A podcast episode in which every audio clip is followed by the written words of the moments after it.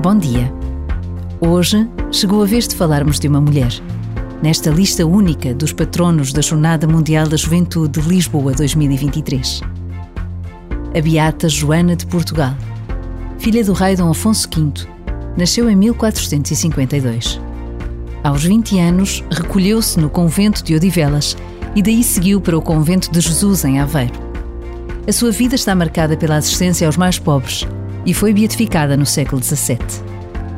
Por vezes, basta a pausa de um minuto para nos decidirmos a conhecer a vida de tantos homens e mulheres que, ao longo da história, são sinais evidentes da presença de Deus no mundo.